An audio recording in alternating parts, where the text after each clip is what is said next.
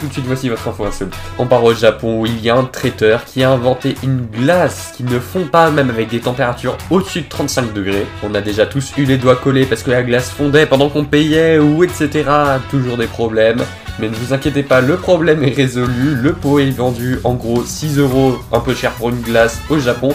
Ça va peut-être s'implanter en France et on espère parce que au niveau du révolutionnaire, on est très très haut.